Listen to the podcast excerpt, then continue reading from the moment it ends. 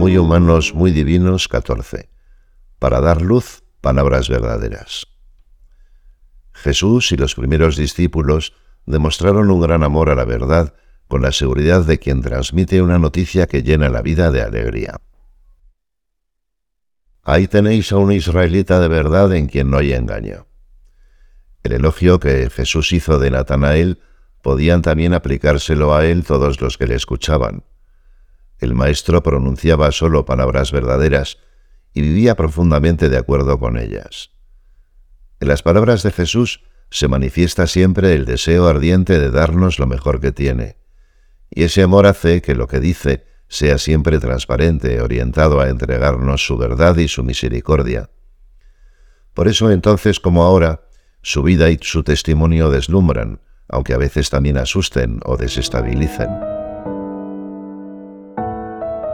Sin miedo a la verdad. Un momento en el que se percibe claramente este talante del Maestro es el capítulo sexto de San Juan. Poco después de haber dejado a la multitud sorprendida con la multiplicación de unos pocos panes y peces, de los que todos comen hasta saciarse, lo vemos decidido a revelar una verdad importante. Jesús sabe bien que aquellos miles que lo han seguido hasta allí les va a costar mucho comprenderla. Pero no se va a ahorrar ninguna palabra, ni aliviará el mensaje para hacerlo más aceptable. El que come mi carne y bebe mi sangre tiene vida eterna. Casi todos se despiden de él precisamente por lo desconcertante de sus palabras. Crudo es este lenguaje, ¿quién puede aceptarlo? Podría decirse con lenguaje de red social que en este momento su exceso de audacia le ha llevado a perder más de cinco mil seguidores. Para el maestro, sin embargo, este fracaso es sólo efímero y aparente, ni lo detiene ni lo condiciona. Tanto es así que al descubrir el desánimo y el desengaño en los rostros de los doce, les pregunta también, ¿Y vosotros también queréis iros? Paradójicamente, para quedarse con nosotros, Jesús prefiere pagar el precio de la soledad no está dispuesto, por asegurar un éxito pasajero, a dejar de alimentarnos y amarnos con el pan eucarístico a través de los siglos. Para Jesús como para su Iglesia, la verdad es el amor por nosotros. Sabe que es decisivo manifestarse de modo auténtico para que todos los hombres se salven, es decir, que lleguen al conocimiento de la verdad. Y la verdad muchas veces duele. La verdad no es en absoluto barata, es exigente y quema, decía una vez Joseph Ratzinger. El mensaje de Jesús también incluye el desafío que encontramos en esa pugna con sus contemporáneos. Quien no quiera dejarse quemar, quien no esté dispuesto a ello, tampoco se acercará a él. Jesús dice lo que tiene que decir como tiene que decirlo cuando tiene que decirlo. Unos días antes de ser condenado a muerte por aquellos mismos que le están escuchando en el templo de Jerusalén, después de haberlos acusado ante el pueblo como guías ciegos, hipócritas, sepulcros blanqueados, los increpa así también públicamente. Serpientes, raza de víboras, ¿cómo vais a escapar del castigo del infierno? Son palabras que nos pueden impresionar. Jesús no habla tan duramente con quienes están en el error o con los pecadores, sino más bien con quienes, creyéndose justos, impiden que los demás se acerquen a Dios. Sabe perfectamente que sus palabras azuzan la antipatía de quienes ya piensan en darle muerte, pero eso no le importa. Ni siquiera le frena el temor de que sus discípulos se puedan convertir en víctimas indirectas de su encendido discurso. Porque el amor a la verdad y a los hombres está por encima de la vida terrena. San José María sintetiza muy bien esta actitud de Jesús.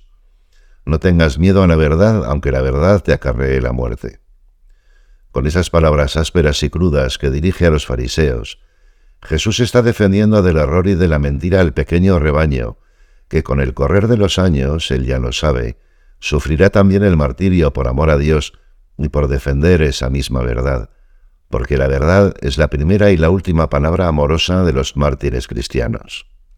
Son muchos los pasajes de la vida del Señor en los que prevalece ese amor a la verdad.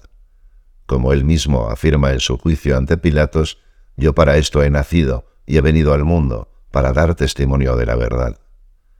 Y también los cristianos hemos sido bautizados y confirmados para ser testigos de aquel que es el camino, la verdad y la vida. ante los intentos de someter la realidad a cálculos, intereses o ideologías. Testigo, eso significa la palabra mártir. Aunque Dios no llame a todos los cristianos a verter su sangre por la fe, sí espera que estemos dispuestos a dejarnos la vida, gota a gota, por esa misma fe.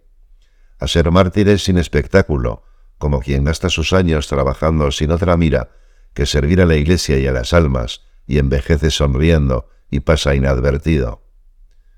Porque a fin de cuentas, la existencia temporal, tanto de las personas como de la sociedad, solo es importante precisamente como etapa hacia la eternidad.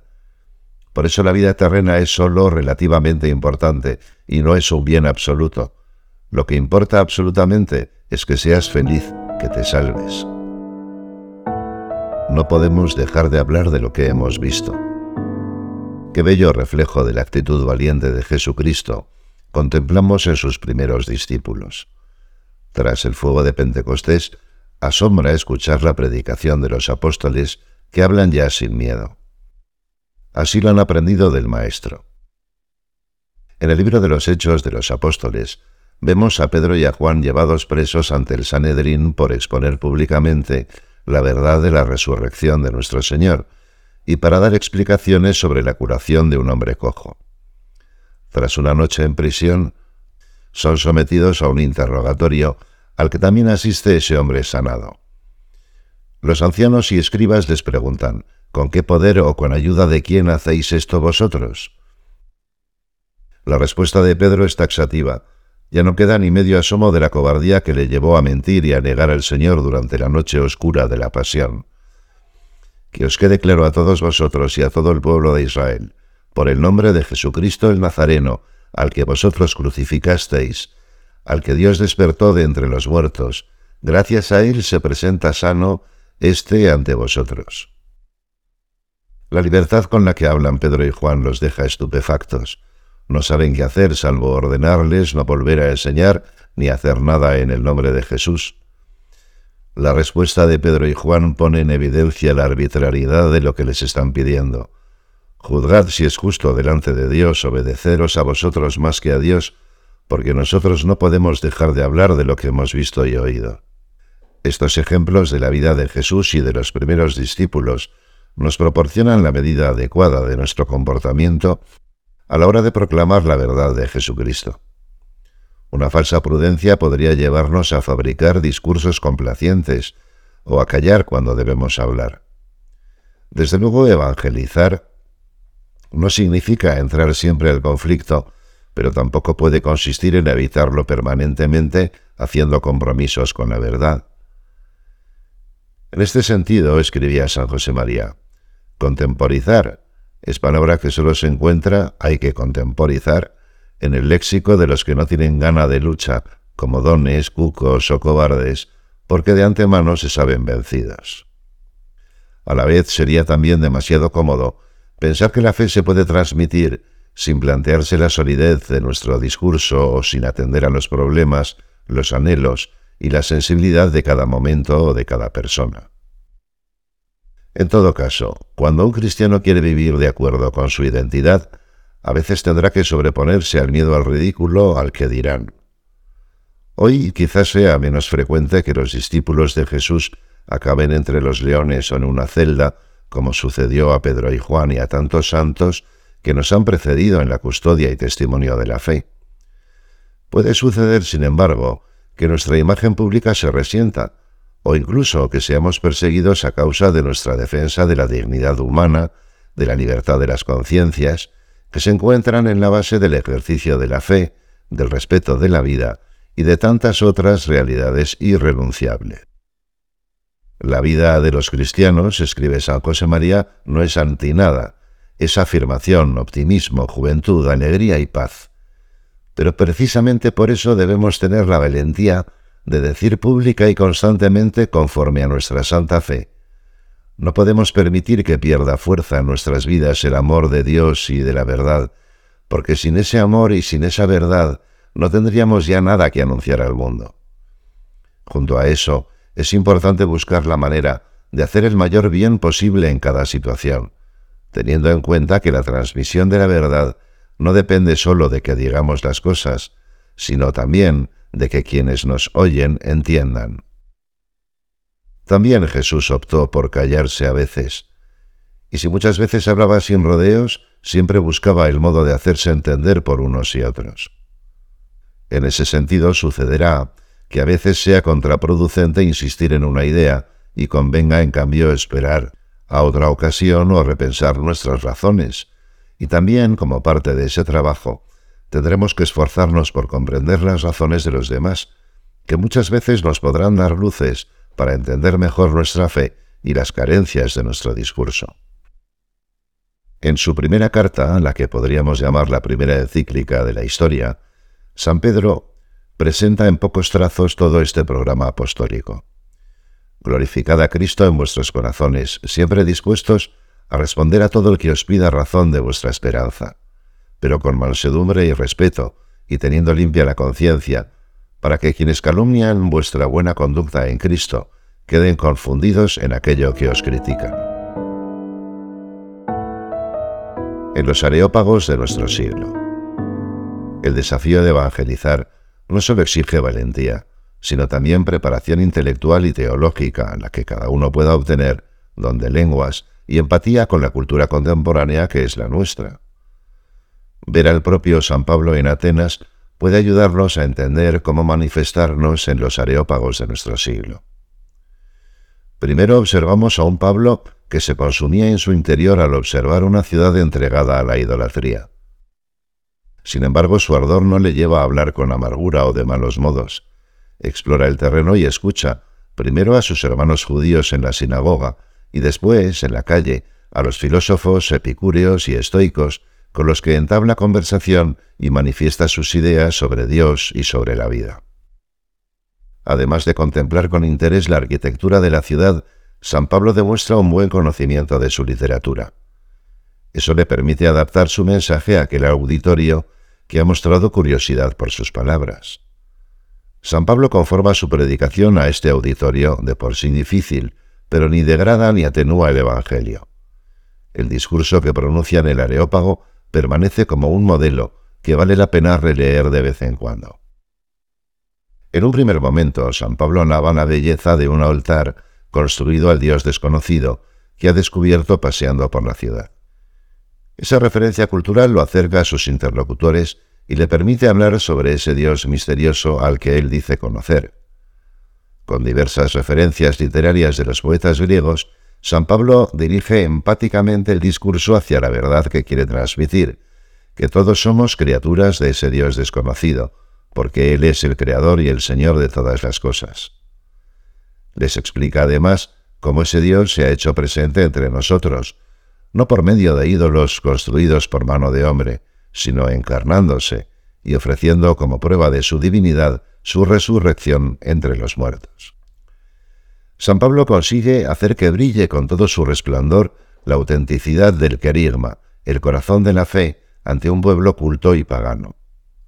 Es cierto que, como le sucedió al Señor en el discurso del pan de vida, la mayor parte del auditorio abandona educadamente, otra vez escucharemos sobre esto.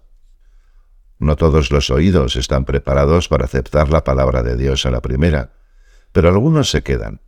El relato añade que ese día abrazaron la fe Dionisio, el Areopagita, una mujer llamada Damaris y unos cuantos más. La valentía, la preparación intelectual y el don de gentes de Pablo, como el de tantos cristianos, es madera que permite al Espíritu Santo encender el fuego de Jesucristo en muchos corazones. Este pasaje de la vida de San Pablo, en fin, enseña mucho sobre cómo proceder en una cultura que a veces ha perdido hasta el mismo lenguaje para nombrar a Dios. Todo para todos. Las palabras y la vida de un cristiano pueden resultar a veces escandalosas, no porque haga nada malo, sino por contraste con lo que se considera como socialmente aceptable. Ciertamente, su modo de vivir puede poner en evidencia, aun sin pretenderlo, la forma de vida de muchas personas en sus relaciones afectivas, en ciertos hábitos profesionales, en modos de divertirse. Formas y hábitos que no solo reciben la aprobación del sentir común, sino que a veces se han convertido en derechos exigibles jurídicamente. En este contexto es factible que una persona se pueda sentir juzgada y despreciada en su corazón ante una afirmación como esta de San Pablo. No os dejéis engañar, ni fornicarios, ni idólatras, ni afeminados, ni sodomitas, ni ladrones, ni avaros, ni borrachos, ni insultadores, ni saqueadores heredarán el reino de Dios. Estas palabras pudieron escandalizar a algunos de los corintios que las recibieron, y seguramente siguen haciéndolo hoy. Los cristianos vivimos de afirmación, y los modos de hablar pueden cambiar en función de los momentos o de los interlocutores. Pero no podemos hacer como aquellos maestros que dicen lo que cada uno querría oír. Ya el profeta Isaías escribía, Ay de los que llaman bien al mal y mal al bien, que tienen las tinieblas por luz y la luz por tinieblas, que tienen lo amargo por dulce y lo dulce por amargo. A la vez, nuestro testimonio de la verdad no se puede reducir a la denuncia del mal. El Evangelio es ante todo anuncio del amor incondicional de Dios por cada uno.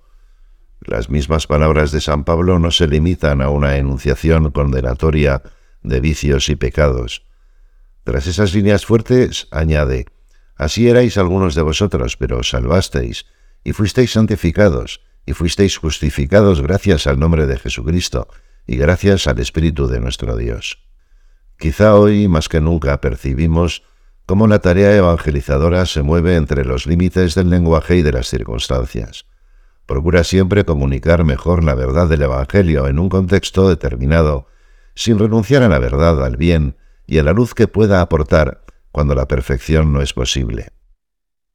Un corazón misionero sabe de esos límites y se hace débil con los débiles, todo para todos. Quien vive de una profunda amistad con Dios y con los demás puede dejarse conquistar por la verdad y manifestarla libremente y con cariño, acompañando a los demás por un plano inclinado. Es verdad, el santo para la vida de tantos es incómodo, pero eso no significa que haya de ser insoportable. Su celo nunca debe de ser amargo, su corrección nunca debe ser hiriente, su ejemplo nunca debe ser una bofetada moral arrogante en la cara del prójimo. Hoy, como ayer, para acceder a la misericordia de Dios, es necesario golpearse el pecho y reconocerse pecador, cosa que requiere a veces un recorrido lento y paciente primero en cada uno de nosotros. Qué importante es que a lo largo de la vida todos podamos tener al lado amigos que a la vez que nos comprenden nos iluminan con palabras verdaderas porque sólo la verdad nos hace libres, sólo ella puede liberarnos el corazón, sólo con ella viene realmente la alegría. Y eso es lo que significa evangelizar. Se trata de siempre hacer feliz, muy feliz a la gente, porque la verdad es inseparable de la auténtica alegría.